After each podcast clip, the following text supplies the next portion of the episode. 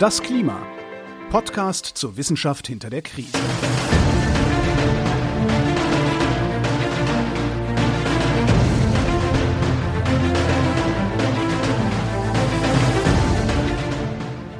Hier ist das Klima, der Podcast zur Wissenschaft hinter der Krise. Wir lesen den aktuellen Bericht des Weltklimarats und erklären den aktuellen Stand der Klimaforschung.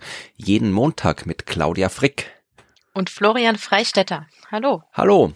Ja, wir sind weit vorangeschritten im Teil drei des Klimaberichts.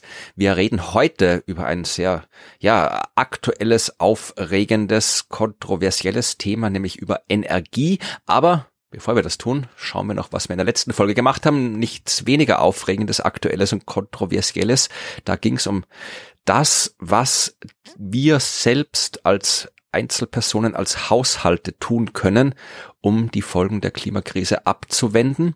Und äh, ja, da haben sich viele ja, Klischees bestätigt, wissenschaftlich, nämlich, dass es sich lohnt, kein Fleisch zu essen, vegan zu leben, dass es sich lohnt, kein Auto zu haben, wenig Auto zu fahren, öffentliche Verkehrsmittel zu benutzen. Das sind von den Dingen, die wir als Einzelpersonen tun können, diejenigen, die am meisten Auswirkungen haben, wobei man natürlich immer dazu sagen muss, dass es da um das geht, was wir tun können und nicht um das, was insgesamt getan werden kann, weil von dem, was insgesamt getan werden kann, fürs Klima ist das, was die Einzelpersonen tun können, nur ein kleiner Teil. Aber von diesem kleinen Teil ist mehr Fahrradfahren, weniger Fleisch essen durchaus besser und ähm, nicht reich sein. Dass Reichtum klimaschädlich ist, haben wir ja auch festgestellt. Wichtiger Punkt. Ja. Also falls ihr reich seid, dann gebt uns euer Geld. Das ist gut fürs Klima. ich glaube das nicht, dann werden wir ja klimaschädlich. Ach, ja. Oder, oder vielleicht eat the rich, aber das ist nicht vegan. Naja, gut. Ja, ein bisschen knabbern an den Reichen. Ja, ja, ich kann mich noch dran erinnern, dass ich am Ende der Folge gesagt habe oder irgendwo hinten in der Folge, dass, dass ich ein wenig neidisch war, dass das Kapitel so spannend war und ich ja jetzt äh, Energiesysteme habe. Ja, das ist doch ja auch spannend gewesen, oder? Ja, ich muss dir sagen, das war tatsächlich jetzt mal wieder so ein richtig spannendes Kapitel, das mich voll mitgenommen hat. Ich weiß nicht, ob es ähm, vielleicht einfach an der Tatsache liegt, dass das Thema so kontrovers ist, wie ja. du eben sagtest. Ja, aber es ist ein tolles Kapitel und ein wichtiges. Die Tatsache, dass die größte Quelle für CO2-Emissionen nun mal die Energiesysteme sind, muss mich ja jetzt mhm. niemandem mehr erklären. Nee. Ähm, und dass wir da auf Null runter müssen, auch nicht. Was ich noch mal ganz kurz in Erinnerung rufen wollte, weil ich die Zeiträume immer wieder vergesse. wir hatten darüber schon gesprochen, ich glaube vor vier Folgen, ähm, wann genau der Zeitpunkt ist, wo wir wie weit runter sein müssen ne, für welche Ziele. Das waren nur diese C1 bis C6 Mhm, genau. Nummern und äh, ich sage jetzt gar nicht mehr die Nummern, das habe ich auch mich auch schon wieder vergessen, aber wenn wir 1,5 Grad drunter oder halt nur ganz kurz mal so rüberschießen wollen, dann müssen unsere Energiesysteme bis 2050 quasi 100 Prozent CO2-frei sein. Ja. So, genau. Also das ist der Zeitrahmen. Und für 2050, wenn wir bei zwei Grad bleiben wollen, wären es wieder so 80 Prozent. Also ein bisschen weniger. Aber ja, 100 Prozent 2050 wäre super. Man hat immer noch so das Gefühl, wenn man so aus der Generation kommt wie du und ich, das 2050, mhm. das ist schon hier quasi schon so Star Trek Zukunft. Ich meine, das ist Star Trek Zukunft, das ist Star Trek. da, da, da, ja, stimmt. da fängt ja schon Star Trek quasi an. In der Star Trek Timeline gibt's da schon Ereignisse im Star Trek Universum ja. für 2050, die da schon stattgefunden haben. Aber ja, ich meine, es sind, es sind 28 äh, Jahre noch bis dorthin, 27 eigentlich, wenn man die bisschen her. Ja, und das ist, also ich erinnere mich noch gut an ans Jahr 2000, da war ich schon, da war ich schon längst aus der Schule raus. Da habe ich, da war ich schon Magister, habe ich mein Diplomstudium schon abgeschlossen gehabt und das ist gerade mal 22 Jahre her, also noch mal so lang und das kommt mir vor, als wäre es vor kurzem erst gewesen. Ja. Aber es ist 2050 ist die nahe Zukunft. Ja, genau, nahe Zukunft. Also 2050 100 Prozent und 2030 für unser 1,5 Grad Ziel so ungefähr 50 Prozent runter. Also, und das ist jetzt wirklich noch acht Jahre. Naja, sie, sieben. Ja, dann bin ich gespannt, ähm, was du uns erklärst, wie wir das denn hinbekommen werden. das, das, äh, das Wie, wie wir das hinbekommen werden, ist gar nicht so das, das Hauptthema, sondern wie sieht's aus, ist okay. das Hauptthema. Also die Energiesysteme der Zukunft werden natürlich ganz anders aussehen, wenn wir das genauso schaffen. Also wir werden Energie auf andere Art und Weise bereitstellen. Die Lithiumkristalle. Oh, ja, Borbkern, so, ne? Ja. Tauchen die auch auf im IPCC-Bericht? Nee, nee, Warte, lass mal kurz gucken. Nee, schade. Oder zählt das unter Waste to Energy? Ich habe keine Ahnung. Ich weiß auch nicht, wo die, wo die Lithium her haben, in Raumschiff Enterprise. Andere Planeten. Ja, ach so. Okay. Ach verdammt. Das wäre wieder dein Fachgebiet. Ja, da mal gucken. mal. Wo gibt's denn die Lithium? Wisst ihr wissen, was für eine spektrale äh, Signatur das hat, aber das wird, glaube ich, jetzt zu weit führen.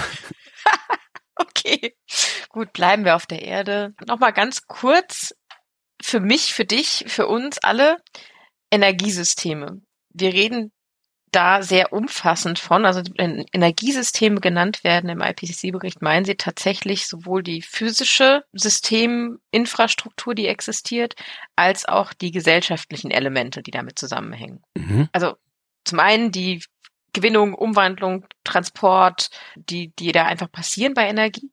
Und auf dem anderen Ende dann eben diese gesellschaftlichen Dynamiken. Also wie nutzen wir Energie? Wir benutzen sie ja zum Beispiel auch zum Transportieren von Gütern, zum Heizen, zum Kühlen, zum Beleuchten, äh, zum Essen machen. Wir produzieren ja ähm, andere Dienstleistungen in, durch Energie. Und das hängt alles miteinander zusammen. Also Energiesysteme umfassen immer beide Aspekte, sowohl die Erzeugung, den Transport als auch die Verbraucher. Und Verbraucher ist hier zu verstehen nicht so individuell, wie du das jetzt beim letzten Mal hattest, du die einzelnen Menschen, sondern wir reden natürlich auch von den großen äh, Firmen und ähm, den, den großen Energieabnehmenden, die wir da so haben. Ja, und die haben natürlich auch einen großen Einfluss auf das Energiesystem. Ne? Wie wir wissen, Ja, wann nehmen sie Energie ab, wie viel Energie, ja, haben sie äh, es geschafft, ihren Energiesaft zu Bedarf zu senken oder zu speichern, die Energie, damit sie die Energie umverteilen können nach ihrem Abrufzeitpunkt. Das sind so Fragen, die alle mit reinspielen. Und das macht das ganze Kapitel total multiperspektivisch. Also ich bin ein bisschen erstaunt. Also wir machen heute, das kann ich jetzt schon mal sagen, einen Ritt durch die Energiequellen Okay. nicht alle, also es gibt ja noch noch viel viel mehr, aber wir machen jetzt auf jeden Fall heute mal Solarenergie, Windenergie, ähm, hydroelektrische Energie, also hier so Staudämme. Wir reden über Nuklearenergie, Bioenergie, also all diese Dinge, aber da gibt's noch mehr. Ne, Wasserstoff äh, wäre ja auch noch ein Thema. Leute, die auf Fahrrädern sitzen und so vor sich hin strampeln. Hamster in äh, Rädern. Nein, genau, es gibt noch viel mehr Quellen, aber wir gucken uns ganz, ganz viele heute an. Und zwar genau aus all diesen Perspektiven. Und das liegt auch einfach daran, dass man sich die ja alle angucken muss, um zu wissen, wie durchführbar sind eigentlich diese, diese ähm, Energiequellen. Also wie gut schaffen wir es, die denn zu, zu etablieren? Mhm. Und da gibt es so sechs Dimensionen, die man sich jeweils angucken kann. Jetzt versuche ich mal, ob ich das aufgezählt kriege, also durchnummeriert. Also erstens geophysische Dimension. Also gibt es eigentlich so genug Platz für Solarzellen? so, ne? Also ist die diese Ressource eigentlich genug da? Gibt es oder gibt es genug Wind Mhm. in unserer Atmosphäre für Windenergie? Das ist so die die die erste Dimension, auch ein bisschen Konkurrenz natürlich mit anderen Nutzungen von Land. Die zweite ist äh, ja Umwelt. Welchen Einfluss hat das auf unsere Umwelt? Also vielleicht Luftverschmutzung oder ja, produziert das vielleicht sogar giftigen Müll? Hat das Einfluss auf Wasserqualität oder Biodiversität? Dritte Dimension für die Durchführbarkeit ist die technische. Also können wir das eigentlich technisch umsetzen ähm, oder künftig umsetzen? Ne? Also auch prognostiziert natürlich. Und ist es einfach genug, das zu machen? Wirtschaftlich natürlich, ne, wie immer die Kosten, darf man nicht vergessen. Kulturell, ja, akzeptieren wir das eigentlich, dass das gemacht wird? Wie sind die Effekte auf unsere menschliche Gesundheit zum Beispiel auch? Und dann institutionell, also politisch. Okay, das hat mir nämlich noch gefehlt, weil das die politische Dimension sehen wir jetzt gerade sehr, sehr stark. Ja. das allerdings. Also, also die wird aber zum Schluss äh, hier aufgelistet. Ich lasse die da auch mal stehen. Okay, gut. Also die wird auch tatsächlich am wenigsten betrachtet, muss ich gerade so äh, retrospektiv sagen, wo du es nochmal so betonst. Mhm. Ich glaube, die kommt am wenigsten raus aus den einzelnen Kapiteln. Weil was die jetzt machen und was wir jetzt auch machen, ist tatsächlich so diese, wir gehen jetzt in die Solarenergie und dann gucken wir mal, was wir da so zu diesen Dimensionen der Durchführbarkeit eigentlich äh, finden. Also was haben die gefunden, was gibt's da für Erkenntnisse zu? Mhm. Also lass, lass mal über lass mal über PV-Anlagen Jawohl. reden. Photovoltaik. Das Wichtigste, was man vielleicht einfach mal so sagen kann, ist natürlich, dass das kein Problem ist der Ressource an sich. Die Sonne ist groß und die scheint eigentlich Genau. schon seit Milliarden Jahren vor sich hin und macht auch noch ein paar Milliarden die weiter. Also es gibt auch keinen irgendwie Sonnendiktator, der uns das abdreht. Noch nicht. Also auch für menschliche Dimensionen ist das jetzt erstmal unendlich, genau. Und die Menge, die ankommt bei uns, also jetzt komplett auf die, die Erde immer runterkommt, ist tatsächlich irgendwie so das Zehntausendfache des Weltenergieverbrauchs. Also theoretisch genug da. Ja. Praktisch, ne, Konkurrenz mit anderen Landnutzungen, äh, ist das Potenzial ein bisschen weniger, aber immer noch eigentlich das Doppelte des derzeitigen Energieverbrauchs. Mhm. So, dafür wäre genug Landfläche da. Das sind übrigens einmal komplett wäre, glaube ich, 0,2 Prozent der Erdoberfläche mit Solarpanelen abdecken. Ja, das klingt wenig. Klingt wenig, genau, aber ist natürlich trotzdem viel Hm. an Fläche. Ja, also das äh, künftige Potenzial wird nicht dadurch beschränkt, dass nicht genug da ist, sondern hauptsächlich dadurch, dass die Integration in die bestehenden Netze gut funktionieren muss. Ne? Also wegen den Schwankungen, die diese Energieform mit sich bringt, Tag, Nacht, äh, Bewölkung, keine Bewölkung und so weiter. Das ist das beschränkende Element im Moment. Das ist ein bisschen schade, aber einfach relevant, sich auch anzugucken, wenn man nochmal überlegt, was die Kosten angeht. Also man kann pauschal sagen, und da steht jetzt auch wieder hohes Vertrauen dran, also generell kommen jetzt wieder viele Aussagen mit Vertrauensniveaus, dass Solarenergie die kostengünstige oder die kostengünstigste Option für sehr, sehr viele Anwendungen ist. Hatten wir vor ein paar Folgen ja auch schon Genau. mal drüber gesprochen. Ja, aber dass der Anteil der Netzintegrationskosten, ja, also wie viel kostet es eigentlich, dass wir es schaffen, diese Solarenergie in unsere Systeme zu integrieren und diese Schwankungen auszugleichen, dass die immer mehr zunehmen, Mhm. ja, weil immer natürlich mehr PV-Anlagen kommen. Und die Kosten betragen so zwischen drei bis 33 Prozent der Gesamtkosten von PV-Anlagen, wenn wir jetzt von so großen Systemen reden, die wir irgendwie auf Äcker stellen oder auf andere Freiflächen. Also das ist schon ein großer Anteil. Also ein Drittel der Kosten fließen quasi da rein, dass es überhaupt möglich ist, das gut anzuschließen und zu speichern und zu integrieren. Die Kostenspanne ist aber groß, ne? Also drei bis 33 Prozent kommt wirklich drauf an, äh, wo und wie die Anlage gebaut ist. Mhm. Jetzt kommt dann so die andere, andere Blick. ne? Also wir wenden uns jetzt immer so von diesen verschiedenen Durchführbarkeitsdingen, Dimensionen auf die anderen zu. Wenn wir jetzt den Blick wieder auf Umweltauswirkungen richten, also haben eigentlich Photovoltaikanlagen eine Auswirkung auf unsere Umwelt? Haben wir natürlich, ne? also die verbrauchen ja Ressourcen, die müssen ja produziert werden, ähm, die haben Herstellungskosten und Herstellungsprozesse. Deswegen ist sich das wichtig anzugucken. Und das ist auch immer eine Frage, die total häufig kommt oder diskutiert wird. Ne? Also sowas wie, kann man eigentlich PV-Anlagen recyceln? Also wie werden die recycelt? Nicht, dass wir da jetzt uns auch noch ähm, umweltschädliche ähm, Stoffe produzieren und nicht mehr wissen, wo wir sie lagern. Aber tatsächlich ist es ja so, so, ein, so eine Photovoltaikanlage hat so eine typische Nutzungsdauer irgendwie um die 30 Jahre. 30 Jahre für so, ein, so eine kleine, also für so ein Modul, wenn man sich das überlegt, das, das ist ja eine kleinere, deutlich kleinere Einheit und das ist auch schon wirklich lang. Und danach kann man die aber recyceln. Also zum Beispiel die, die ganzen Rahmenaufbauten, die drumherum Mhm. sind, also das ist ja so ein Aluminiumrahmen und all diese, diese Verkabelung und sowas, das kannst du komplett recyceln. Ich glaube, das Einzige, wo es Probleme gibt, wie Sie das hier nochmal beschreiben, ist so, dass natürlich du, du hast ja so hochreines Glas. Mhm. Das wird eher umgewandelt zu Dämmmaterial, also es ist ja eher so Downcycling, äh, anstatt wirkliches Recycling, um es das nochmal für das Gleiche zu benutzen, aber trotzdem wird es verwendet. Ne? Also es ist nicht Material, das dann komplett verloren ist. Das ist auch eine Frage vermutlich äh, von zukünftigen Entwicklungen, weil ich weiß, dass bei, Absolut. bei äh, Batterien von Elektroautos da, die kann man Mhm. mittlerweile fast komplett recyceln heutzutage, was früher vielleicht nicht so war. Also wer weiß, was da noch in Zukunft kommt, was man da noch irgendwie rauskriegt an Prozessoptimierung und so weiter. Ja, da ist auch gerade ganz, ganz viel, viel Forschung ähm, drin und Entwicklung, die reinsteckt. Und das ist ja auch genau das, da muss es ja auch hin. Mhm. Ja, also da wäre jetzt Zeit, sich das nochmal mit äh, mehr Forschung ähm, genauer anzuschauen und das noch zu verbessern. Und das passiert auch. Mhm. Das ist übrigens auch so mit, mit dem Berechnen, wie ist jetzt eigentlich die Ökobilanz. Ne? Also jetzt macht man ja gerne, Mhm. ja, dann ist ja die Ökobilanz gar nicht so gut, äh, wenn man da ja äh, die Ressourcen verbraucht und beim Herstellungsprozess auch noch CO2 produziert, tut man natürlich. Ne? Also Glas herstellen und das Aluminium und so weiter. Aber trotzdem ist natürlich der Fußabdruck ähm, oder Ökobilanz deutlich geringer als jetzt für, weiß ich nicht so, natürlich so Braunkohlekraftwerk. Das ist der Punkt, der aber gern auch in Medienberichten vernachlässigt wird. Da heißt er wieder, ja, und diese argen, hier seltenen Erden ja. oder schlimmen Metalle braucht man, um eine ja. Windkraftanlage zu bauen, dass man das gleiche Club so gut wie überall anders auch braucht und in sehr viel größerem Ausmaß braucht. Äh, das wird dann meistens nicht dazu gesagt. Also ich glaube, bei Windkraftanlagen gibt es irgendwie irgendeinen Schwefelhexerfluorid oder sowas, dass ja. da jetzt gerade so in den Medien ist, dass das so arg ist, aber das brauchst du halt für, keine Ahnung, so gut wie alles andere auch.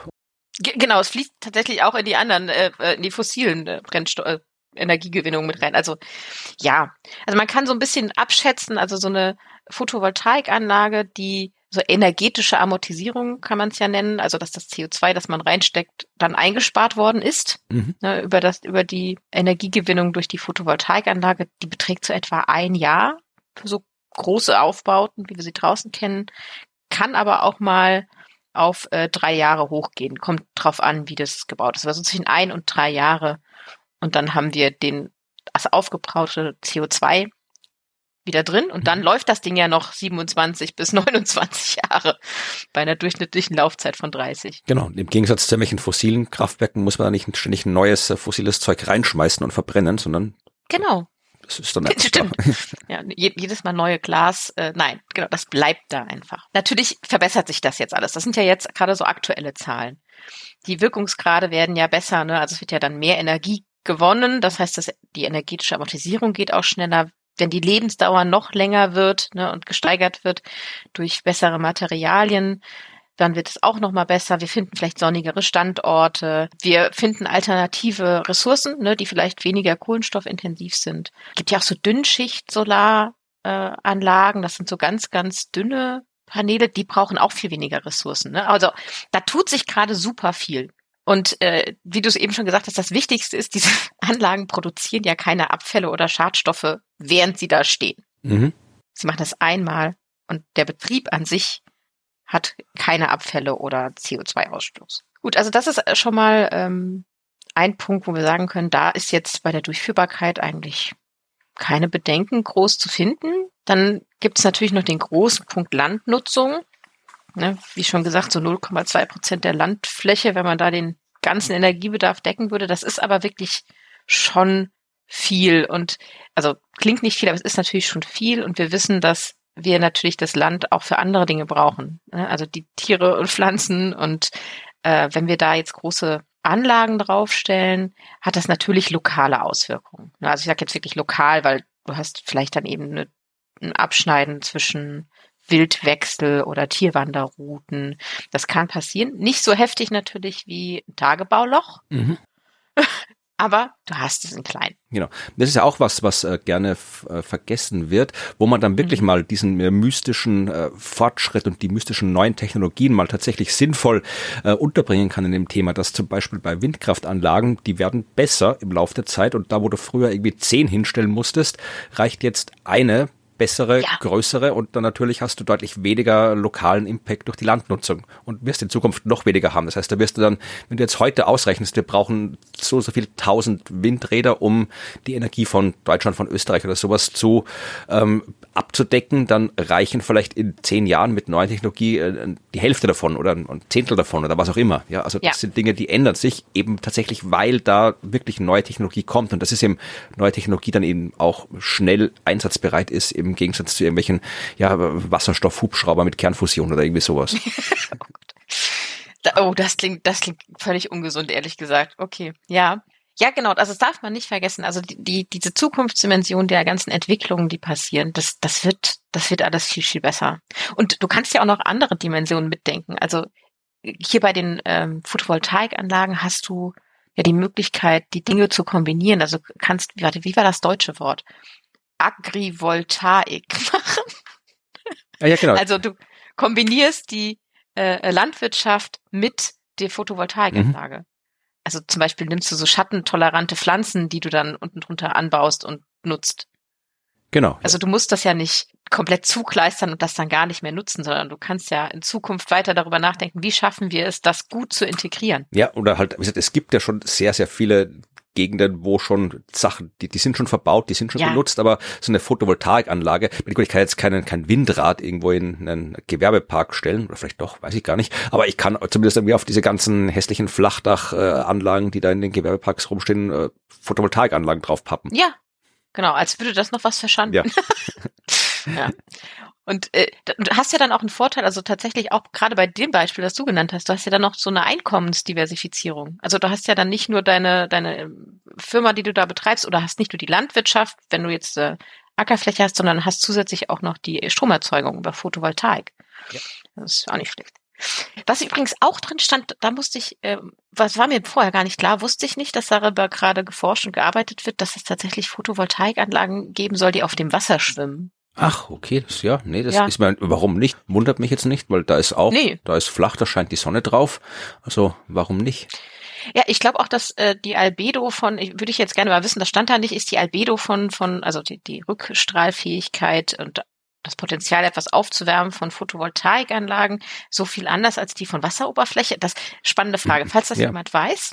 genau. Ansonsten schlage ich ja vor, der IPCC schlägt es auch vor, wir nehmen Photovoltaikanlagen und überdachen damit Mülldeponien. Das äh, ist jetzt auch nichts, was irgendwie schlimm wäre, wenn man es nicht mehr sieht. Wir werden nachher vermutlich noch über Kernkraft reden, aber Österreich hat ja, äh, kein aktives Kernkraftwerk. Wir haben nur eins, das wir gebaut haben und dann nie in Betrieb genommen haben. Und äh, Schön. ja, und das steht jetzt rum und man kann man irgendwie Besucher machen, kann das anschauen und alles. Äh, du kannst, es gibt da irgendwie Musikfestivals und ja, du kannst dort heiraten, wenn du Bock hast und alles mögliche. Das steht da halt rum und ist ein Ding. Und ähm, was es dort auch gibt, die haben halt dann da wirklich, äh, ich dachte, jetzt steht das schon da, das Gebäude, das wegzumachen, äh, muss jetzt auch nicht sein, weil wie gesagt, man hat halt irgendwie sehr viele andere Nutzungen gefunden. Aber jetzt erzeugt dieses Kernkraftwerk tatsächlich äh, Energie, weil sie dort Unmengen äh, Photovoltaikanlagen hingebastelt haben. Cool. okay, aber können wir ganz noch mal kurz auf den Punkt zurückkommen, dass man da heiraten kann? Egal. Schöne romantische Location. Okay, aber das finde ich cool. Ja, es erzeugt Energie, aber Solarenergie. ist Ja, also nicht so viel wie das ganze Kraftwerk erzeugt hätte, wenn es ein. Atomkraftwerk gewesen wäre, aber ja. Auf jeden Fall bessere Ja. Energie. Genau, noch ein, ein Punkt zur Solarenergie, bevor wir zu Wind rübergehen. Ganz spannend war noch, dass es äh, diskutiert wurde, was die Beweggründe für ähm, Hausbesitzende sind, ne, Mhm. sich solche Photovoltaikanlagen auf ihre Dächer zu machen. Da sind dann natürlich so Sachen wie erwartete finanzielle Vorteile. Ne, man spart ja Energiekosten, äh, aber auch Vorteile für die Umwelt. Ähm, und ganz spannend tatsächlich auch der Wunsch nach größerer Selbstständigkeit und Unabhängigkeit, ne? also Autokratie, dass man selbst autark leben könnte, ohne Energie von was anderem zu haben. Das ist ja durchaus gerade in aktuellen Zeiten kein unwichtiges Thema. Ne? Fand ich auch spannend. Also das sehen die hier auch und haben die, gibt es tatsächlich auch Studien zu, die sagen, dass das ist ein großer äh, Einflusspunkt, aber auch die Erwartungen der Mitmenschen. Peer Pressure. Ja. Haupthindernisse sind übrigens äh, neben den hohen Anschaffungskosten auch die Ästhetik. Ich weiß nicht genau, wie oft man auf sein eigenes Dach guckt, aber wahrscheinlich jetzt mehr so die Gründe für das Nachbardach. Ich meine, Ästhetik ist ja auch Ja. ein variables Ding. Das glaube ich auch. Also ich glaube, da sind auch noch viele andere Aspekte, so bedenken hinsichtlich der Leistung und Zuverlässigkeit werden ja auch noch, gehen auch noch mit ein. Als sie in den 50er Jahren hier alles mit, mit riesen Betonklötzen vollgestellt haben, hat sich auch keiner Oh gedacht, Mann. ach, vielleicht finden die das in, in, in 60 Jahren alle doof ästhetisch. War denen auch damals egal. Stimmt. Denkmalschutz für Photovoltaikanlagen. Ja, warum nicht? Äh, es sind davon Ja. diesen Betonklötze viel unter Denkmalschutz. Oh Gott, ja. Vielleicht gibt es dann auch Photovoltaikanlagen, die dann irgendwie gar nicht mehr so ausschauen wie Photovoltaikanlagen. Man weiß es ja nicht, was da noch die Forschung bringt. Ja, ich meine, diese Dünnschichtplatten äh, sind Mhm. ja tatsächlich kaum noch zu erkennen. Gut, dann lass uns mal zu Mhm. Wind, Wind rüber gehen. Ja. Wir haben ja noch ein bisschen was. So, Ja. gehen wir mal zu Wind. Da haben wir ja auch schon drüber gesprochen, dass die Kosten gesunken sind und ähm, dass es tatsächlich immer eine kostengünstigere Variante wird. Mhm. Auch hier, so geophysisches Potenzial ist genug da. Ja. Wir haben genug Wind. Also, dass uns der Wind ausgeht, ist auch sehr unwahrscheinlich, denn der Windantrieb, den wir ja haben, ist natürlich auch durch die Sonne getrieben. Ne? Unser, in der, unsere Sonne äh, erhitzt die Erde ja ungleichmäßig stark. Das haben wir, glaube ich, in ganz den ersten Folgen diskutiert. Mhm. Und dadurch entstehen ja die Windsysteme, weil sich dieser Energieunterschied zwischen Polen und Äquator, ja, der Achse ausgleichen möchte. So.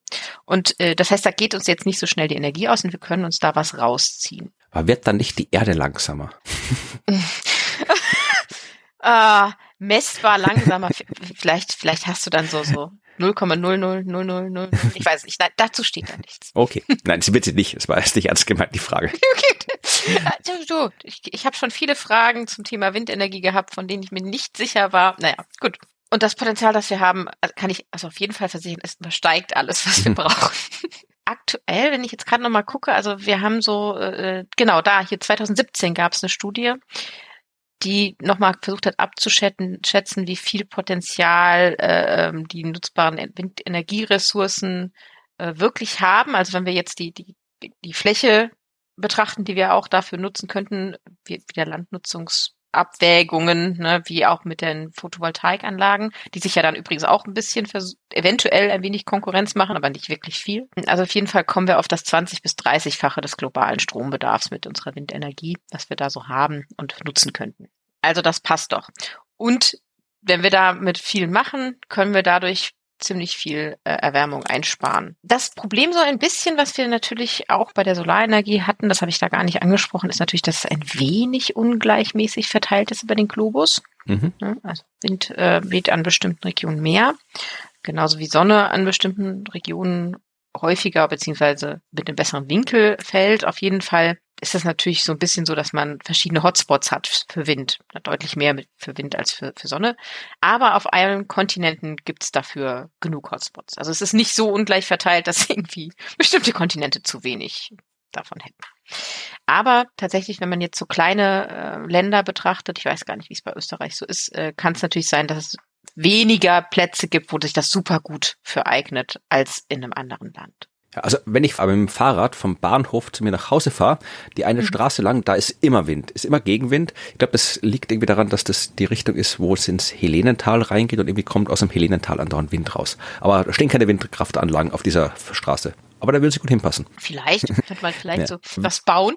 Das Problem ist, also Österreich hat natürlich Wind und wir haben auch Windenergie, ja. aber sehr, sehr ungleich verteilt, haben wir, glaube ich, eh schon mal drüber gesprochen. Also wir haben ja. im Osten, in äh, Niederösterreich, wo ich wohne, im Burgenland, sehr viele Windkraftanlagen. Im Westen, also ich glaube irgendwie äh, Salzburg, Tirol, Vorarlberg oder so, diese westlichen Alpen-Bundesländer, äh, da steht kein einziges. Ja, ja, siehst du, ja. Aber nicht, weil es da keine Wind gibt, sondern äh, weil die das nicht wollen, wegen hier weil Tourismus und Skifahren und dann schauen genau. die Berge so hässlich aus. Ja. Und weil sie ja genug Wasserkraft haben, sagen sie. Man haben sie eh, so. aber das hört dann auch wieder irgendwann auf, die Gletscher alle weg sind. Ja, genau, ich kann sagen, das hat doch auch noch mal eine Veränderungskomponente bei euch. Na gut, lassen wir das so stehen. Ähm, aber so natürlich hast du so ein bisschen äh, die, die Hotspots, einfach so gerade so Offshore-Windkraftanlagen, ne? also die, die auf dem, an der Küste oder vor der Küste liegen, da gibt es natürlich bestimmte Schneisen, die einfach viel besser geeignet sind als andere. Ja, Küste haben wir nicht bestimmt. Das hatten wir eben auch schon dadurch, dass wir bestimmte Veränderungen an den Windkraftanlagen hatten, natürlich schon deutlich gesenkte Kosten und gesenkte Anzahl von Windkraftanlagen, die man aufstellen muss für dieselbe Energieeinheit. Das kriegt man hin durch Rotordurchmesser, die größer geworden sind oder die ähm, Narbenhöhe, also die Höhe der Windkraftanlagen. Die reichen heute höher und kommen in die Schichten, wo mehr Wind ist. Äh, das sind so die Komponenten, die sich so technisch verändert haben. Man überlegt übrigens auch hier, wenn man nochmal an Offshore-Windkraftanlagen denkt, künftig durch schwimmende Fundamente das Ganze zu machen. Also das ist nicht ein Widerspruch, ein schwimmendes Fundament. Ja, gen genau, das so steht's da. Und ich dachte, das ist erstens verwirrend, weil schwimmendes Fundament und zweitens, ich weiß es nicht. Ich stelle es mir gerade sehr schwierig vor. Ich nehme an, das wird dann natürlich unten irgendwie fest verankert, aber auch da gibt es offensichtlich Entwicklungen. aber das ist natürlich für die Eingriffe in den Meeresboden, die passieren dadurch, dass man Offshore-Anlagen mit Beton in den Meeresboden reintackert, natürlich irgendwie wieder positiv zu sehen, ne? weil die Umwelteinflüsse dadurch dann weniger werden. Schon ganz interessant. Es gibt ja auch noch andere Systeme, die entwickelt werden. Es gibt so Airborne Wind Energy Systems, die mehr so aussehen wie Drachen, wo man viel deutlich höher, also wirklich so 208 bis 800 Meter Höhe reingeht und dort arbeitet und äh, den Wind abgreift. Also ich habe da Bilder von Drachen gesehen. Also Drachen im Sinne von die Dinge, die man im Herbst steigen lässt, die man im Kindergarten bastelt, nicht die ja. feuerspeienden Monster. Nur das. Ob, äh, Hm, ja, doch. Also mehr, sieht sogar mehr so aus wie Fallschirme, solche ja. Drachen, weißt du, diese, die man so auf so, wie heißen die, Kite, Kiteboards? Ja, genau, ja. Ja, glaube ich heißt die ja. Äh, übrigens äh, noch bei Windkraftanlagen wie bei Solaranlagen, wenn die Dinge einmal stehen, erzeugen die keine Schadstoffe und Abfälle und CO2 und ähm, das ist schon mal sehr, sehr von großem Vorteil. Und die amortisieren sich von ihrem Kohlenstofffußabdruck oder ihrer CO2-Bilanz ne, oder Ökobilanz, wie ich es bei den Solaranlagen hatte, übrigens auch in weniger als einem Jahr. Mhm. Das geht schnell. Und die äh, laufen, glaube ich, länger als 30 Jahre, wobei ich hier keine genaue Zahl gefunden hatte. Wichtigste Bedenken, die Windräder bei Menschen auslösen. Was fällt dir so alles ein? Ja, da gibt's also von äh, äh hier Lärmbelästigung, Infraschall, machen die ganzen Vögel mhm. tot und so weiter. Mhm. Oh ja, äh, Vögel. Zu Vögeln hatte ich noch was Interessantes gefunden, beziehungsweise habe ich nichts Interessantes gefunden sondern die Studie wurde mir äh, zugetragen. da, an der Stelle würde ich tatsächlich gerne mal eine Empfehlung aussprechen, wenn ich darf. Ja, bitte. Und zwar hat eine äh, Kollegin einen TikTok-Kanal, der heißt Energiewende erklärt. Mhm. Können wir mal verlinken. Die erklärt genau, beantwortet genau solche Fragen, so äh, machen Windräder nicht Vögel tot. Tun sie, aber Katzen machen viel, viel mehr Vögel tot. Ja, das stimmt. Genau, also die, die macht dann zu solchen Fragen, da kann man all die Fragen hinstellen äh, und da kommen Antworten. Und äh, da, da gab es auch genauso eine Frage und da fand ich ihren Vergleich auch gut. Also Katzen machen viel, viel mehr tot, das stimmt. Und übrigens Glasscheiben auch. Zwischen 2002 und 2019 sind circa 4000 Vögel durch Windräder gestorben. Mhm. Und äh, in Deutschland sterben im Jahr durch Glasscheiben 18 Millionen. Ja, das ist mehr. Ja, genau, das. Das grob ich groß mal nachgezählt. genau, also Genau, die sind aber Bedenken, die da sind, ne, die, die natürlich auch adressiert werden wollen. Gibt hier noch gleich ähnliche wie mit ähm, ja, Bedrohungen, ne, symbolträchtige Orte oder schöne Aussicht, ähm, Schattenschlag. Heißt das Schattenschlag? Hm. Ich weiß es ehrlich gesagt gar nicht, aber ich weiß, was du meinst. Ja, also dieses äh, Abwechseln von ja. Licht und Schatten, das dann äh, tatsächlich stören kann. Genau, das sind natürlich Bedenken, die da sind.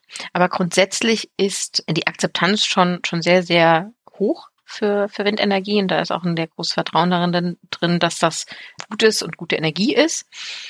Es kommt eben an die Grenzen, wenn es im eigenen Hinterhof ist. Ja. Das hatten wir schon. Gut, dann gehen wir noch mal etwas kürzer jetzt durch die anderen Energieformen durch. Jawohl. Also hydroelektrische Energie, Wasserkraft. Das ist übrigens sehr, sehr technisch ausgereift. Dass wir hier so mit Staudämmen und sowas arbeiten, hatten wir ja alles schon. Und natürlich besonders toll für unsere Netzintegration, weil die neben der Energiegewinnung auch tolle Speicher sind. Ja, wenn man halt das ja hochpumpen kann, genau. Genau. Man hat dann schönen Speicher gleichzeitig. Ist wunderbar. Ist äh, sehr kostengünstig, wenn man mal die Vorabinvestition des Baus nicht berücksichtigt. Also es ist natürlich hohe Vorabinvestitionen, aber das amortisiert sich halt auch unfassbar schnell. Ja, aber wie gesagt, es kommt davon, was du baust. Wenn du so ein Teil baust mit mhm. diesen drei Schluchten Staudamm oder sowas, das ist mhm. da vermutlich nicht ganz so kostengünstig der Bau.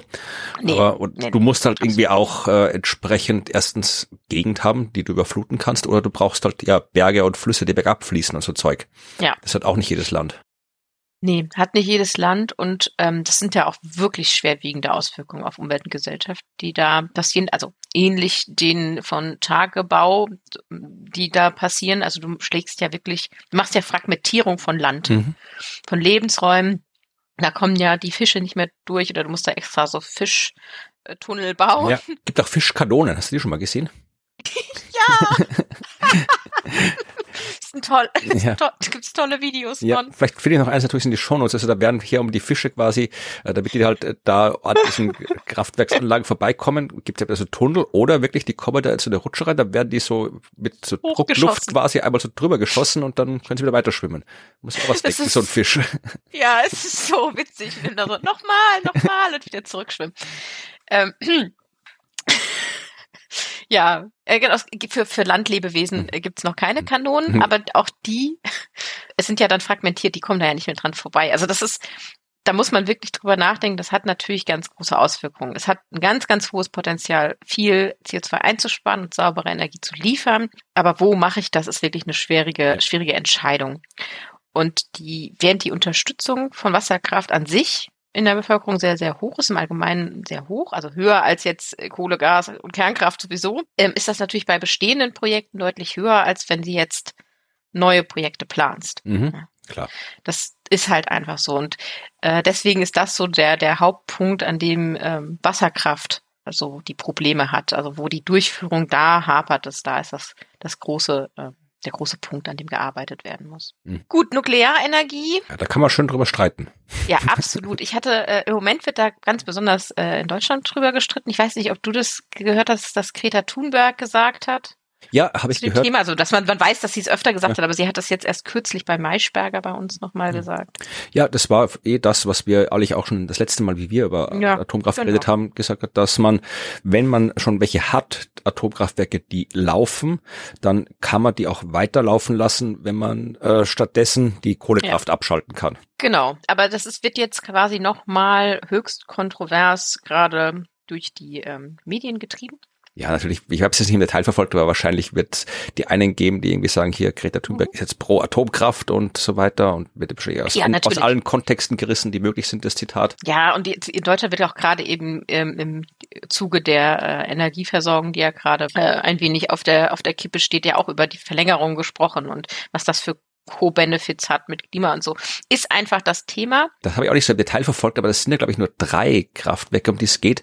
Und äh, wie gesagt, ich bin da nicht so drin, aber die können doch jetzt nicht, die können das doch nicht ausmachen, diese drei Dinger, wenn die jetzt ein bisschen weiterlaufen, nee, oder? Ist ja nicht so, dass ganz Deutschland an diesen drei Kraftwerken hängt. Nee, die, die, die drei Kraftwerke machen echt nicht viel. Ja, also das ist, das ist ein heiß diskutiertes Thema, aber es ist jetzt nicht das Zünglein an der, an der Waage für die Energieversorgung. Also naja, es ist schwierig und die Diskussion, weil es, du müsstest dann natürlich jetzt auch Leute haben und so, die das. Ach, ist es eine langfristige Investition? Wenn du jetzt nicht äh, langsamer sagst, du machst da jetzt länger oder du lässt das jetzt bleiben, hast du am Ende keine Leute mehr, die ein Atomkraftwerk betreiben können, weil das lässt ja nicht, brauchst ja eine Ausbildung ja, für. Natürlich, ja. Das ist nicht wie bei den Simpsons. Oh, oh Gott. Ja, so einen Vogel hinstellen, der immer die Taste. Ich habe so einen Vogel. Äh, wenn ihr den braucht, sagt Bescheid, dann schicke ich euch den. Das meldet mich. Wir ja. melden uns bei. Gut. Ja, die, die werden hier auch tatsächlich, also diese ganze Thematik wird jetzt auch in dem, dem Abschnitt von, von dem Kapitel sehr genau natürlich diskutiert. Äh, wichtig so für uns nochmal zu mitnehmen ist übrigens, dass die Unterstützung in der Bevölkerung ähm, für Nuklearenergie, ich nenne es mal so hochtrabend, so Kernenergie, ungefähr so niedrig ist wie für Öl und Kohle. Ne? Wir sind jetzt nicht so ganz begeistert davon, aber es gibt eben die Gruppen, da steht ja auch, die das als zuverlässige Energiequelle ansehen, die der Wirtschaft zugutekommt und äh, sehr viele Benefits hat, die dann zwar geringe Wahrscheinlichkeit, aber trotzdem bestehende Möglichkeit äh, schwieriger oder schwerer Unfälle äh, nicht so sehr ins Gewicht nimmt oder nicht so stark gewichtet wie eben diese wirtschaftlichen Faktoren. Äh, ganz schön auch noch der letzte Punkt, den Sie dazu machen. Die öffentliche Unterstützung dieser Energieform, der Kernenergie, ist übrigens deutlich größer äh, bei Menschen, die sich Sorgen darum machen, dass sie überhaupt noch Energie kriegen. Und das passt ja zur aktuellen Situation wie die Faust aufs Auge. Genau. Was mich interessiert, ich weiß nicht, ob du das äh, ja. im Bericht drinnen gelesen hast oder jetzt hier vorbereitet hast, steht da auch was drin über die äh, über die Versorgung, Brennstoffversorgung, weil das ist das, was, was mich immer so irritiert, nee. dass da nicht drüber gesprochen wird, dass äh, man ja die Kernkraftwerke nicht mit Luft und Liebe heizt, sondern dafür Material braucht, das nicht überall vorhanden ist, das nicht in großen Mengen vorhanden ist, dass äh, sehr, sehr komplex aufbereitet werden muss. Also das ist was, was immer so gerne vergessen wird. Es reicht ja nicht irgendwie so ein Kernkraftwerk zu bauen, sondern man muss halt dann die Brennstäbe bekommen und die zu bekommen, das ist sehr kompliziert. Ja, also explizit dazu steht nichts drin, aber die, die ähm, Vorabinvestitionen und die Probleme bei der Zulieferung und die, also diese Integrationskosten, die du hast, ne, der, der, dieser Lieferketten erstmal bekommen, aufbereiten, dann verbrennen, dann wieder äh, mit den radioaktiven Abfällen umgehen und die äh, am Ende so, wenn gar wenn du durch bist mit der ganzen Prozessierung dann auch einzulagern,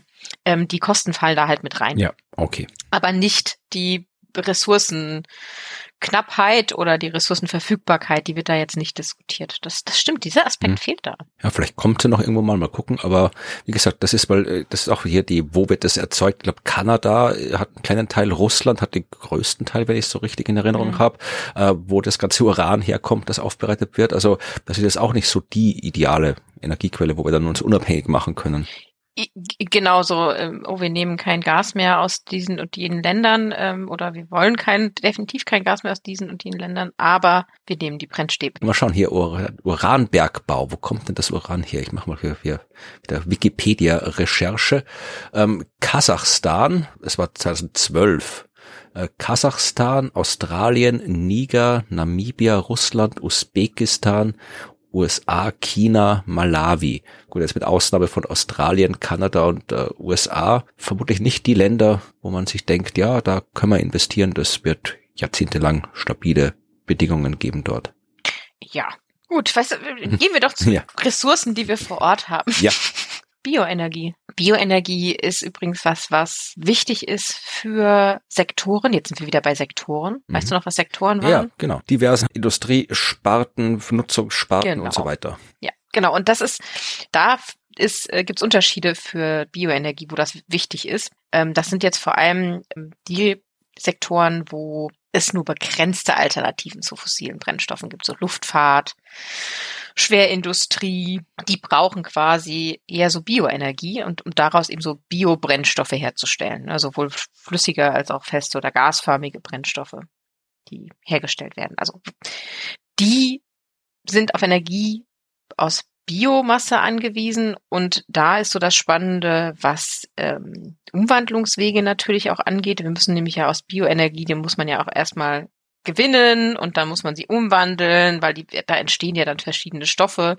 Du kannst jetzt auch nicht hier den Kompost oder das abgeschnittene Gras vom Rasen mähen oder irgendwie sowas nehmen aus dem eigenen Garten oder das Laub, was du jetzt zusammenrechnest. Das muss ja auch, du brauchst ja Felder, wo du das anbaust ja, und so weiter. Genau. Also du, du brauchst die bestimmte Ressourcen, die, die, die da gut passen und dann musst du sie umwandeln in verschiedene andere Energieträger. Ne? Und dieser Umwandlungsprozess hat natürlich so ist mit Verlusten verbunden, ähm, ist aufwendig teilweise, aber lohnt sich eben für genau diese Sektoren, die darauf angewiesen sind, dass man eben zum Beispiel Biobrennstoffe einfach nutzen kann. Grundsätzlich zur Bioenergie noch anzumerken ist, dass sie sehr, sehr, sehr wenig zur Stromerzeugung genutzt wird. Also etwa drei Prozent der weltweiten Stromerzeugung sind nur ähm, aus Biomasse, weil eben der Hauptteil in andere Dinge fließt. Ne? Also nicht in Stromerzeugung, sondern in Antriebsstoffe zum Beispiel. Ja, ja aber die Akzeptanz ist erschreckend äh, gering.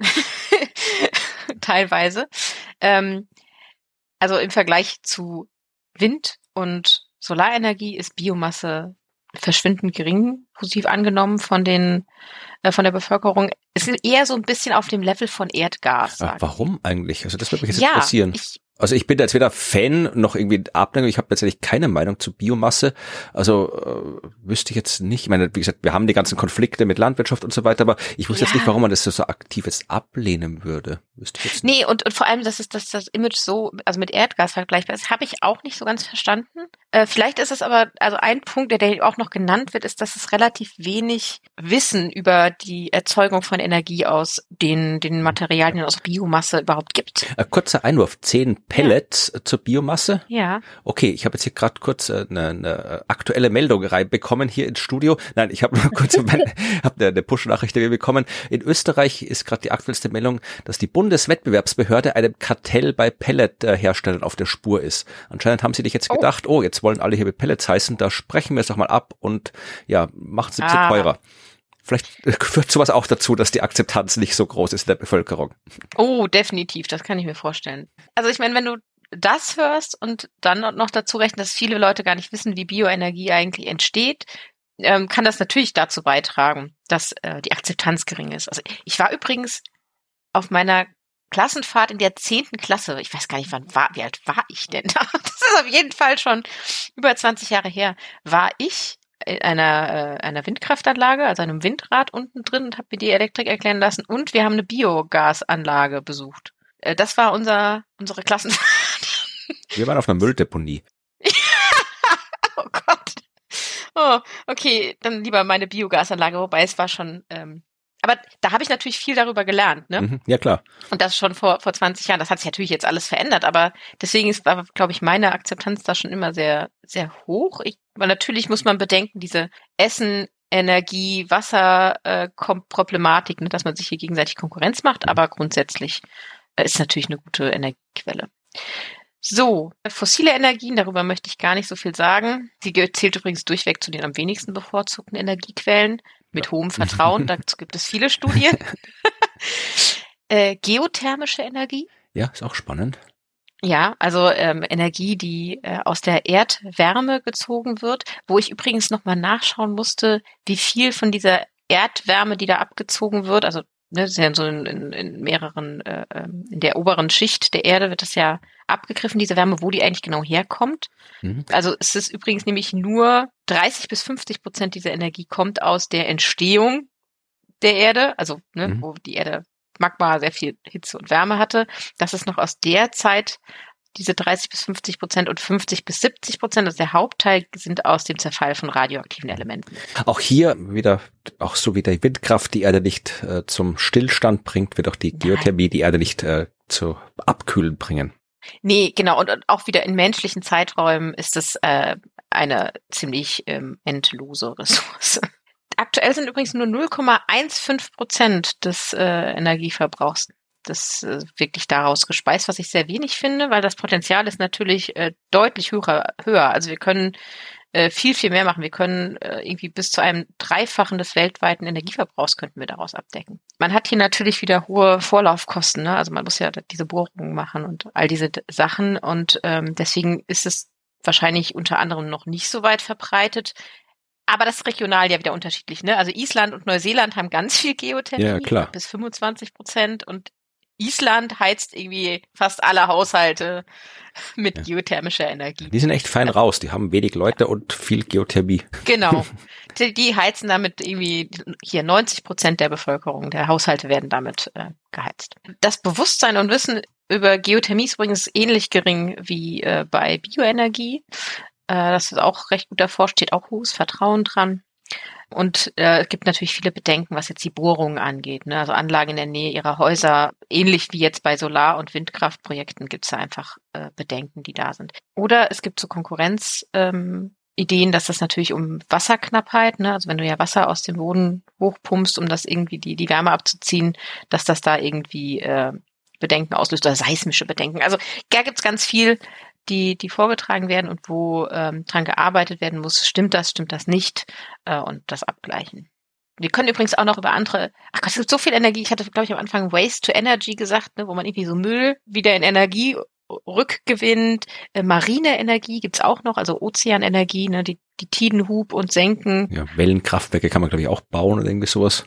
Ja, genau. Also du kannst zum einen diesen, diese, diese potenzielle Energie von Anstieg und Rückgang der Gezeiten, also hoch runter, die Bewegung nutzen, oder die Strömungsenergie, ne, äh, horizontal hin und zurück.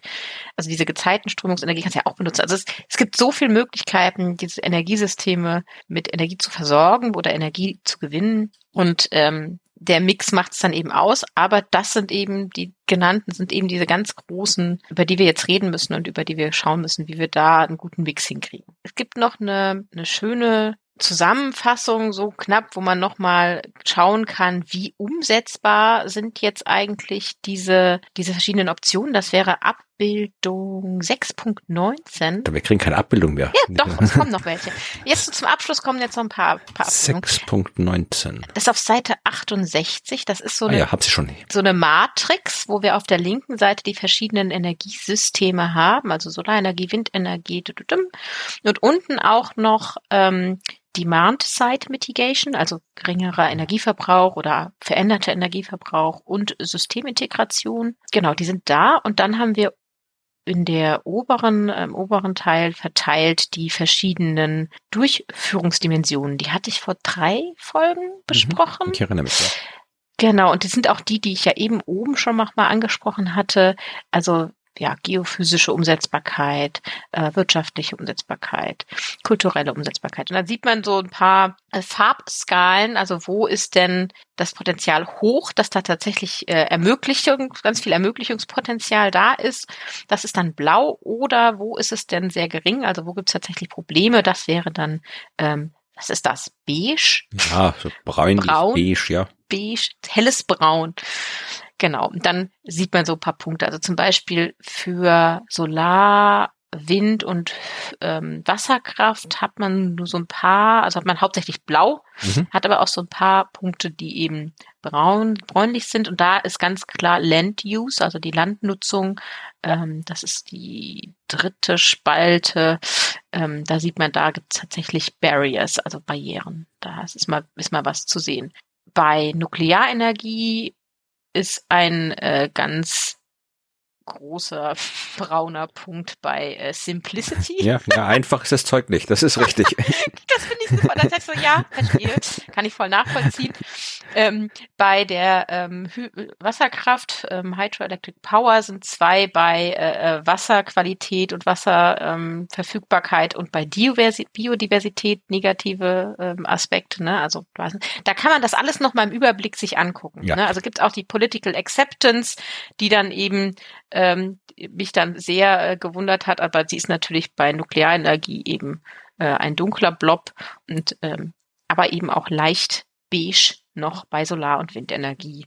Geben die Grafik in die Shownotes und äh, wenn sie sehr verpixelt ist, dann ist es nicht unsere Schuld, sondern die ist ja. im Bericht so extrem verpixelt. Ja, ja. ja, äh, die, die, die anderen werden leider auch nicht ja. Denn ich wollte noch einen, einen Ausflug machen, ähm, auf jeden Fall in die Richtung, ähm, dass natürlich die Energiesysteme auch beeinflusst werden durch das Klima. Mhm. Also jetzt so ein kurzer Blick in die Zukunft, wenn wir jetzt auf äh, Energie XY setzen, äh, gibt es denn da eigentlich Einflussfaktoren des zukünftigen Klimas, die da eventuell noch berücksichtigt werden müssen? Ne? Mhm. Also nicht nur wird die Technik in Zukunft besser, sondern haben wir vielleicht Probleme, weil wir plötzlich äh, in einer Region keinen Wind mehr haben. Ja, also mhm man darf die ja natürlich nicht bauen und denken, das Klima und die, die, dieses, das Ganze bleibt jetzt erstmal so, wie es ist, sondern das verändert sich ja. Und das wäre jetzt äh, die Tabelle 6.10 auf Seite 70. Also du musst nur zwei Seiten weiter scrollen. Äh, das ist übrigens äh, äh, ganz spannend, weil das hatten wir jetzt länger nicht mehr. Ähm, da, auf der linken Seite, wie eben, die verschiedenen Energiequellen, also sind jetzt anders sortiert leider. Hm das hat mich ein bisschen verwirrt, weil jetzt steht Wasserkraft oben und dann kommt Wind und dann Solar. Ich, aber gut. Und oben haben wir die Climate Impact Drivers. Ja, die gab schon länger hatten, nicht mehr. Genau, die hatten wir schon länger nicht mehr. Oh, jetzt hätte ich gedacht, die fluchen da die ganze Zeit über Damn, Damn, Damn, aber da geht es um, um Dämme. ja. Ja, da steht genau, Damned und Undammed. Aber genau, ich dachte die ja. verdammte Wasserkraft, die verdammte Bioenergie. Aber nee, nee, es geht nur um, und die, Dämme. Und die nicht bei, verdammte Wasserkraft. Ja, es geht, nur um, es geht nur um Dämme bei der Wasserkraft. Okay, gut. Genau. Und es gibt ja auch Wasserkraft, die eben nicht mit ja. Dämmen gewonnen wird. ähm, ja, da äh, diese diese Climate Impact Drivers sind ja wieder, ne, wir haben Hitze und Kälte, wir haben trocken und warm, Wind, ähm, Schnee und Eis, äh, Küstenveränderungen, äh, Ozeanveränderungen und nochmal andere Sachen wie Luftverschmutzung.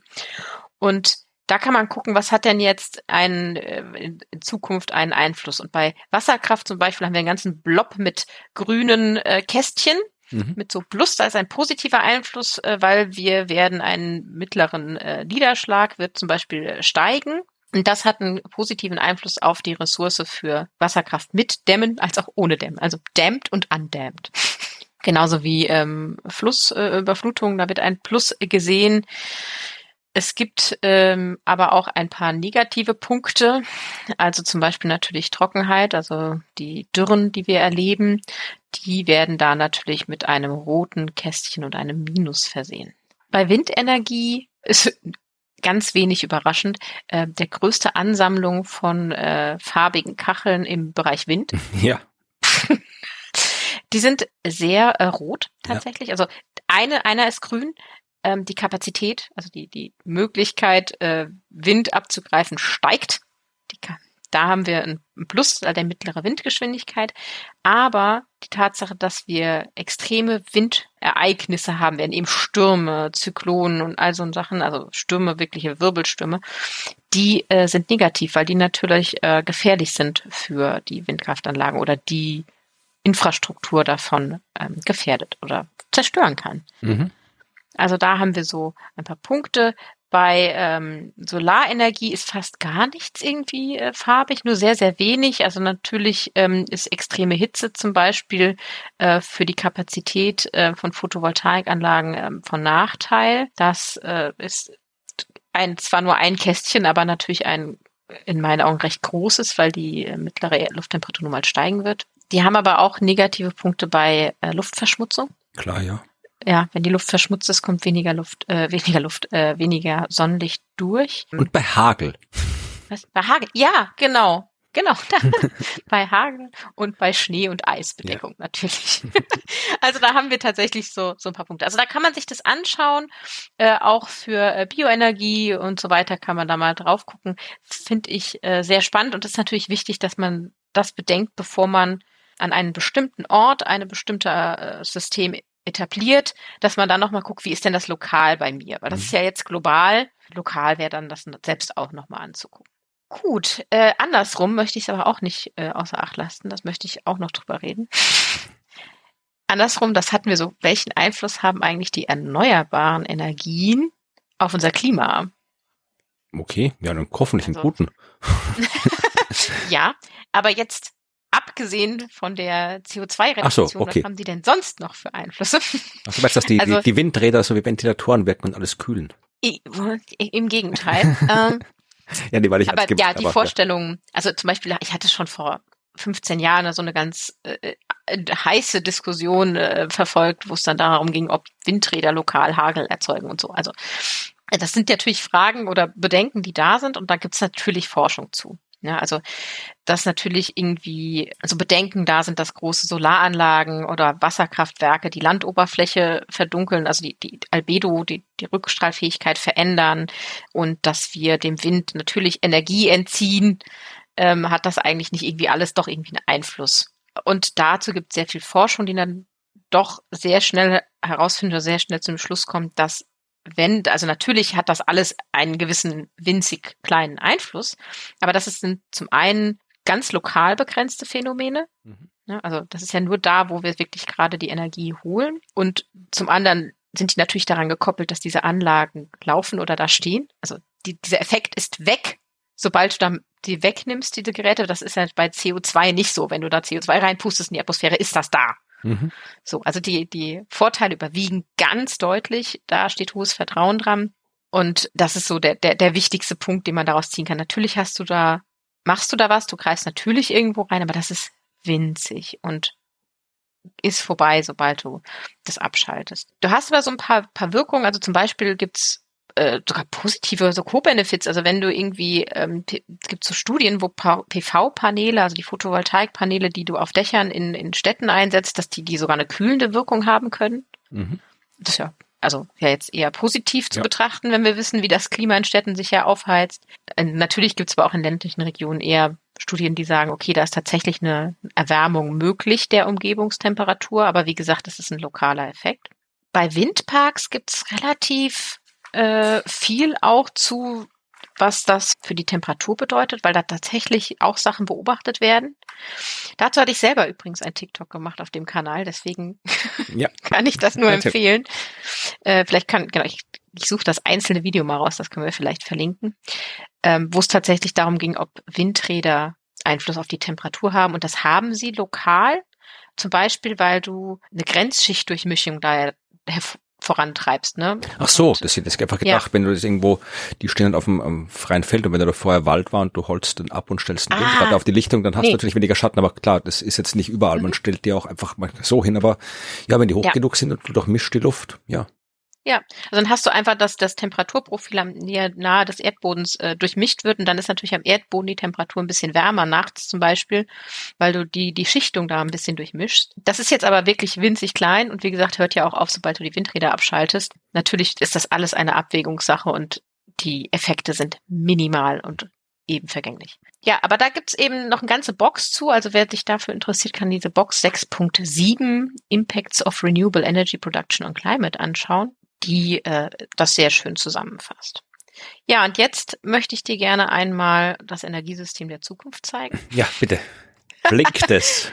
Auf Seite 89, so. Abbildung 6.23. Ah ja, da ist es. Das ist aber schon bunt. Genau. Da haben wir, genau, das ist eine, jetzt muss ich selber dahin scrollen noch, eine sehr, sehr schöne bunte Abbildung. Sehr, äh, wie Infografik, ne? Mhm. So da haben wir verschiedene Farben und die verschiedenen Farben sind verschiedene Energieträger, sag ich mal so. Also wir haben grün, das ist tatsächlich äh, direkt erzeugter äh, Strom, also E- wird steht da immer dran. Wir haben äh, H2, also äh, Wasserstoff, der ist blau. Wir haben Ammoniak, der ist orange, der ist aber nur ganz klein. Äh, wir haben lila für beliebige Kohlenwasserstoffe. Wir haben rot für CO2. Und dann haben wir noch grau, das sind aber ähm, die Verbraucher, mhm. okay. die Demand Side. Und da haben wir jetzt die verschiedenen, also es ist eine total schöne Grafik, die müsst ihr euch angucken. Mhm. wir haben in grün unten rechts so verschiedene Kästchen. Das sind einmal so Windenergie, Solarenergie, das ist schöne, schöne handgezeichnete, nein, computergezeichnete ja. Solarmodul, Naturgasanlage, Nuklearpower. Hier, wir haben schönes Kernkraftwerk da stehen. Und das ist alles, was äh, entweder Strom erzeugt oder ihn speichert. Also da sieht man auch äh, bei E das ist Hydropower, das ist so der größte Plop auf der Bild. Auf dem Bild, da haben wir dann zum einen die Energieerzeugung, da mhm. ist der Pfeil auch in beide Richtungen der grüne, oder Speicherung. Okay. Ne? Also das aus dem System, wo gerade Energie entsteht, wo aber nicht so viel gebraucht wird, dass das dann da reinkommt und dort gespeichert wird. Geht auch hier ganz hinten äh, die äh, Energiespeicherung durch Druckluft in der Erde. Okay. Da hätte ich gerne mehr zugelesen. F, hm. ganz unten rechts. Habe ich aber nichts ge gesehen im Kapitel. Vielleicht kommt das noch irgendwann. Das würde mich noch mal interessieren, wie das geht. Tja, blasen wir die Erde auf wie ein Luftballon. Ja, vielleicht, ich weiß es nicht.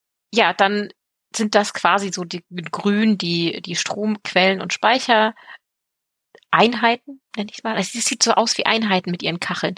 Und dann sieht man auch so CO2, ne, also wo CO2 zum Beispiel ähm, entsteht. Biogasanlage hier. Genau, bei Biogasanlagen. Dann geht das da weg und dann wird das hier äh, geologisch gespeichert in der Speicheranlage, die ist da so links in der Abbildung. Mhm. Ja, und so verteilt sich hier dann quasi die verschiedenen Energieträger. Ammoniak geht zum Beispiel nur in, äh, ähm, in die Richtung LKWs, oben links Stimmt. der ja, das ist ein kleiner LKW gezeichnet, ja. rechts neben dem Flugzeug. Ja, ich sehe ihn gerade, so lange suchen. Ja, und dann sieht man auch so ein bisschen, dass äh, hier zum Beispiel die, die Kohlenwasserstoffe, diese Lilanfarbe, die geht dann eben auch äh, in Richtung äh, Flugzeug, wo man ja auch dieses Biomasse ähm, oder ja, Bioenergiekraftwerk stehen hat.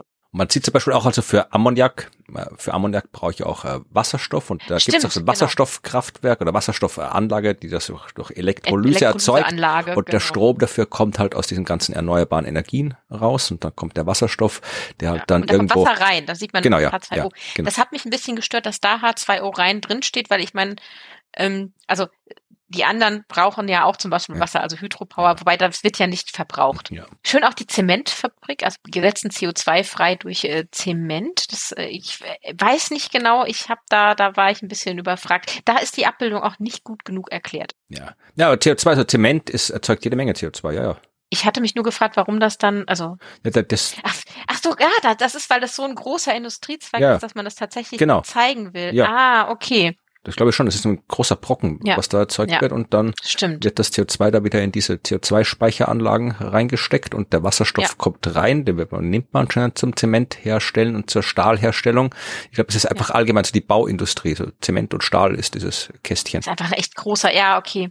Ich hatte sonst gedacht, das hätte ich so als Demand-Zeit äh, gesehen, aber andererseits geht da auch der Pfeil rüber Richtung Demand for Industrial Materials. Den habe ich eben nicht gesehen. Ja gut. Schön auch ganz links noch Direct Air Capture, also wir CO2 aus der Luft rausholen, dass das ist direkt integriert in dieses Energiesystem, dass wir daran denken, dass wir künftig auch CO2 rausholen müssen, weil das System an sich noch nicht nichts produziert an CO2, müssen wir es ra was rausholen, damit wir auf Netto Null oder eben sogar darunter kommen. So, also das ist dabei. Und da sieht man schön, wie diese Sachen alle zusammenhängen, wie da irgendwo Energie fließt. Das, also wir sehen, der Mix ist wild und ich sehe hier keine Fossil Fuels. Nee, die sind da nicht. So. Das ist der wichtige Takeaway. Da sind keine fossilen Energiesysteme mehr drin. Ja, so soll es ja auch sein. Genau, so soll es auch sein. Dafür müssen wir allerdings äh, künftig ein bisschen was investieren ähm, oder es, es wird ein bisschen natürlich ähm, Investition möglich sein oder ein Investitionsshift, würde ich eher sagen. Also wir stecken übrigens von den knapp wie viel waren es? 2000 Milliarden US-Dollar, die wir pro Jahr in Gesamtinvestitionen in den Energiesektor pumpen. 1000 Milliarden, also die Hälfte etwa, in die fossile Energieversorgung 2019. Mhm. Ähm, und in die Erneuerbaren nur so 350 Milliarden. Und das wird sich natürlich verändern. Ne? Also da wird es eine extreme Verschiebung geben. Da müssen wir natürlich ja. rechnen und das wird wahrscheinlich auch erstmal teurer. Es gibt noch so ein ganz schönes Kapitel zum Thema ja, die politische und gesellschaftliche Akzeptanz, ne? also was verhindert denn jetzt, äh, dass wir ähm, diese Ansätze richtig nutzen oder dass wir sie effektiver nutzen als bisher. Ne? Es muss ja schneller gehen. Da ist tatsächlich natürlich politisch, aber auch gesellschaftlich einfach noch viel an Hindernissen vorhanden. Also sei es jetzt irgendwie, oh mein Gott, die Kosten werden erstmal steigen. Es gibt natürlich auch so rechtliche Hindernisse. Man darf nicht einfach, also ich meine, wer heute mal versucht hat, seine Photovoltaikanlage vom Dach an das Stromnetz anzuschließen. Das ist, also ich weiß nicht, wie es in Österreich ist, ja, auch aber nicht das ist besser. ja Das ist sehr, sehr kompliziert. Okay. Ja, es ist kompliziert und manchmal gar nicht möglich. Dann braucht man einen neuen Stromzähler. Also das sind alles Sachen, die verhindern sogar für die einzelnen Personen, das überhaupt zu machen, weil das ein Bürokratieaufwand ist. So, und das sind natürlich Sachen, an denen müssen wir arbeiten. Da wird immer mit finanziellen Anreizen gearbeitet. No, oh, ihr spart Geld, aber nicht alle Menschen sind finanziell motiviert. Manche sind auch einfach intrinsisch motiviert zum Beispiel. Das wird häufig vergessen. Das steht da auch. Intrinsische Motivation wird häufig übersehen. Äh, und die ist einfach so wichtig. Und die wird aber dann gedämpft nicht durch, oh, es gibt kein Geld, sondern durch, äh, okay, durch wie viele brennende Reifen muss ich jetzt springen? ja. Also das sind dann die Aspekte, die tatsächlich auf der persönlichen, kleinskaligen Ebene was verhindern, aber auch auf größeren. Ne? Also es gibt ja durchaus auch Beispiele, wo ähm, Bauern schon ähm, Agrivoltaik machen und es einfach ähm, nicht möglich ist, dass sie ihr Kraftwerk überhaupt ans Netz anschließen, weil da müsste ja noch irgendwelche rechtlichen Hürden überwunden werden. Und das, also mehr Demotivation kann man ja gar nicht machen. So. Also es ist nicht so, dass wir jetzt hier voll wie Anarchie und wie Chaos oder sonst irgendwas Nein. Wollen, aber man kann durchaus darüber nachdenken, wie man dafür sorgt, das hatten wir auch erst in den letzten Folgen, dass man durch ja. diverse politischen Maßnahmen, Gesetzgebungen durchaus erreichen kann. Und wenn man das, was man gerne hätte, das passiert, einfacher macht und vielleicht sogar das, was man nicht will, das passiert, vielleicht komplizierter oder schwerer macht, dann bringt das was. Ja, ja. Zum Schluss noch ein ganz kleines Mini, Mini-Winz-Kapitel, das es da gibt, ähm, wo es äh, um die Akzeptanz geht. Und da musste ich an einen Tweet denken, den ich äh, vor kurzem gesehen habe, der äh, fragt oder sagt, dass es bisher ein wenig unverständlich ist, warum eigentlich mhm. Klimaschutz oder Klimapolitik eigentlich als etwas Linkes an, angesehen wird. Ne? Also so, warum ist das eigentlich was Linkes? Also uns, unsere Lebensgrundlage zu erhalten, ist mhm. doch eigentlich eher sowas menschlich Logisches? ja, so. eine gute Frage. Ja, und da hat mir der IPCC-Bericht dieses kleine Kapitel da, äh, 6762 übrigens, hat mir da ein mhm. bisschen Antwort gegeben. Also beziehungsweise hat es einfach nochmal bestätigt, dass es so ist. Also die Akzeptanz von Klimapolitik und klimastoffarmen Optionen in der Öffentlichkeit ist von Person zu Person unterschiedlich und diese Sachen werden akzeptabler, wenn Menschen, wenn eine Person den Schutz anderer Menschen und der Umwelt höher einschätzt und eine eher egalitäre Weltanschauung hat, also links oder grüne politische ähm, Ansichten hat. Und die Akzeptanz ist geringer, wenn die Menschen eher stark egozentrische Werte vertreten oder eine individualistische Weltanschauung unterstützen. Und das ist halt tatsächlich so. Also es ist nicht nur der Eindruck, den man hat und das wird immer so gesagt, aber es, es ist tatsächlich so und ich verstehe es aber auch nicht. Also die Frage in dem Tweet bleibt mir offen, also warum ist das eigentlich so? Aber offensichtlich liegt es an den Menschen. Ne? Kann er durchaus nachvollziehen, dass es Menschen gibt, die sagen, es ist mir egal, was die, die anderen machen. Ich will mit meinem Auto fahren, ich will hier weiter äh, mit meinem Gas heizen und nicht irgendwie blöde Solarzellen am Dach haben und ich will weiter Fleisch essen. Das kann man denken, das Problem ist halt, man müsste eigentlich dann so rational sein, um zu denken, ja eh, aber langfristig gesehen sterbe ich halt trotzdem an der Klimakrise oder langfristig gesehen genau. bläst mir der Wirbelsturm trotzdem mein Haus fort oder sonst ja. irgendwas. Also ja und irgendwann gibt es keine Kohle mehr. Und irgendwann, also das oder also das ist ja so, nee, also das hat ja auch ein Ende. Du kannst das zwar noch eine Zeit lang machen, aber auf ewig geht das tatsächlich nicht mehr. Und ja, ich weiß es nicht. Also, aber ich fand das ganz schön, dass es steht da noch, es bestätigt es nochmal, dass das tatsächlich so ist, dass das eher so eine Anschauung oder akzeptabel, eher akzeptabel ist, wenn es politisch eher in eine egalitäre äh, linke Richtung geht. Und ja, das muss man vielleicht nochmal äh, überdenken, was das heißt für Kommunikation und für Politik in Zukunft. Es kann sich eigentlich nur was ändern, wenn das aufhört. Also wenn wirklich äh, Klimaschutz von allen politischen Richtungen ja. als das ernst genommen wird, was es ja ist, nämlich etwas, was keine politische Ideologie ist, sondern eine Aufgabe, die von allen gemeinsam erledigt werden muss. Um uns selbst zu erhalten. Und das ist doch auch Aufgabe von Politik, Gesellschaft zu erhalten und fortzuführen. Gut, das könnten wir als Schlusswort stehen lassen, würde ich sagen. Ja. Ich hätte noch ja. einen Einschub. Ja, dann schiebe. Einen Einschub, den können wir auch gerne hinterher rausschieben. Ich möchte dir zeigen, wie das Kapitel es geschafft hat, mich anfangs in einen absoluten Schockzustand zu versetzen. Okay. Kannst du mal auf Seite 8 im PDF scrollen? Seite also das 8. ist, glaube ich, Seite ja. 6 Ah ja, okay, 7. ich verstehe, was du meinst. also, alle, die anderen können es natürlich nicht sehen, aber es gibt da so Abbildungen, äh, das sind so das ist eine Darstellung, wo man Mengenflüsse zeigt. Ich glaube, die heißen Senki-Diagramme nach so einem äh, ähm, Menschen, der das entwickelt hat. Und das sind so. Es das sind Wählerstromanalysen, glaube ich, so ähnlich. äh, Ja, ja, nur, nur in ganz, ganz schlimm. Ja, Und die Symbole und die Icons sind alle in, in ihrer, ihrem Achsenverhältnis total verzerrt. Es ist komplett verpixelt. die Farben sind auch alle sehr unvorteilhaft. Absolut. Ich habe da drauf gestanden, habe gedacht, ich verstehe gar nichts.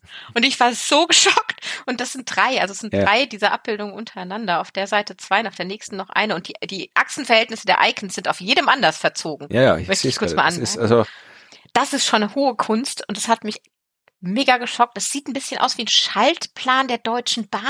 Ich habe keine Ahnung, wie es aussieht. Wie etwas, was man aufs Cover von irgendwie schlechte Grafiken oder sowas machen sollte. Da, das, da würde es, würde es absolut drauf passen. Also, das hat mich echt geschockt. Aber gut, das nur am Rande. Das war Kapitel 6 Energiesystem. Ja, wunderbar. In Kapitel 7 in der nächsten Folge, da wird's nicht ganz so dramatisch, äh, wird auch dramatisch. Wir reden auch über was, was uns alle betrifft. Es geht um, ja, Landwirtschaft, es geht um Wald, es geht um Landnutzung, also das, was mit dem schönen Akronym AFOLU zusammengefasst wird, also Agriculture, Forestry, Land Use und alles solche Sachen. Also wir reden über die Art und Weise, wie wir das Land nutzen, was das für Konsequenzen hat, ob das etwas ist, was äh, dazu führen kann, dass wir weniger Treibhausgase mehr freisetzen oder weniger oder mehr Treibhausgase freisetzen.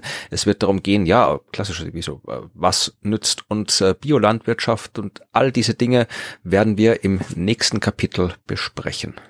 Und wenn ihr uns etwas sagen wollt zu dem, was wir jetzt besprochen haben, äh, und das was Nettes ist, ja, wenn ihr euch wieder nur aufregen wollt, dass äh, wir das Falsche über Atomkraft oder das Falsche über Solarenergie oder was auch immer gesagt haben, ja, äh, wenn es tatsächlich faktisch falsch ist, dann schreibt uns das. Wenn ihr einfach nur anderer Meinung seid, dann müsst ihr uns das nicht unbedingt schreiben, könnt ihr auch, wenn ihr wollt. Aber äh, da wird schon so viel sinnlos diskutiert über diese ganzen Themen. Das müssen wir nicht auch hier machen. Aber wenn ihr uns irgendeine Art von Feedback zukommen lassen wollt, dann macht das bitte gerne unter podcast at das Klima.fm und da erreicht uns auch Feedback und wir lesen das auch. Wir können nicht immer zeitnah antworten und nicht immer jedes Feedback auch hier im Podcast besprechen, aber wir lesen das Feedback. Und wenn ihr wollt, dass ihr das lest, dass wir das lesen, dann schreibt uns podcast.dasklima.fm. Wenn ihr die Shownotes sehen wollt, die ganzen äh, guten, interessanten, grauenhaften und schlechten Bilder, die wir so vorstellen, dann geht auf unsere Seite dasklima.fm. Da findet ihr die Folgen mit Shownotes, weiterführenden Links und den Grafiken, über die wir gesprochen haben. Ihr könnt uns auch abseits davon bewerten, abonnieren, alles, was man so macht mit Podcasts auf Spotify, auf Apple Podcasts, auf diesen ganzen Podcast-Plattformen. Wenn ihr uns da gut bewertet, wenn ihr da gute Kommentare abgebt und so weiter, dann nützt das der Sichtbarkeit des Podcasts, dann hören uns mehr. So könnt ihr uns unterstützen. Ihr könnt auch in den Shownotes schauen, da gibt es auch die Möglichkeit, wenn ihr uns was spenden wollt, könnt ihr das auch machen, weil dieser Podcast wird nur durch Spenden finanziert und durch nichts anderes. Oder ihr lasst das alles und hört euch einfach die nächste Folge an, weil genau deswegen machen wir es, damit Leute sich den Podcast anhören. Und die nächste Folge, die gibt's in der nächsten Woche. Bis dahin verabschieden wir uns und sagen Tschüss. Tschüss.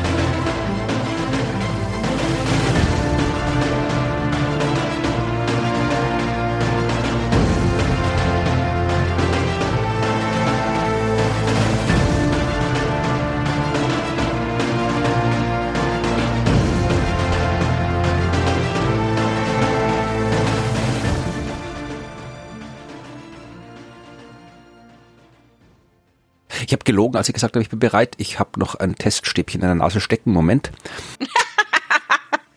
Ich, okay. Ich habe gedacht, ich nutze die Gelegenheit noch, die paar Minuten Verspätung, um noch schnell einen äh, Antigen-Test zu machen. Ja, smart. Mache ich im Moment auch jeden Tag.